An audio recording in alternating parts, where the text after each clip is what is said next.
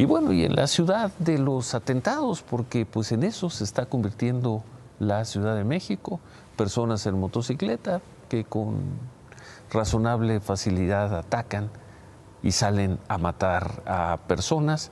Esta tarde fue asesinado en Periférico Sur, a la altura de Plaza Arts, uno de los centros comerciales más importantes, probablemente el centro comercial más importante del sur de la Ciudad de México.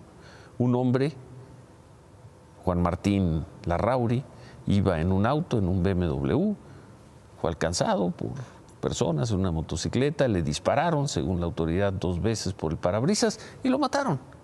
El auto cayó en una excavación profunda de una construcción y fue sacado de ahí hasta la noche. Y lo mataron. Luego se dijo y se recordó que hace un año, más o menos en abril, Juan Martín Larrauri había sido detenido luego de que agentes de la policía de la ciudad catearon un predio y encontraron ahí autos de lujo, eh, entre otros. Algunos autos, según se informó, venían de Estados Unidos, tenían reporte de robo.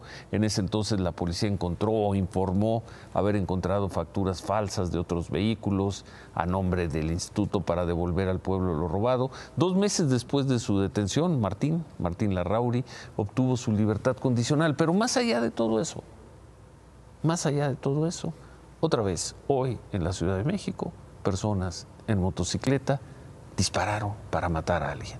En ocasiones fallan y no lo consiguen, en ocasiones aciertan, como hoy enfrente de Plaza Arts.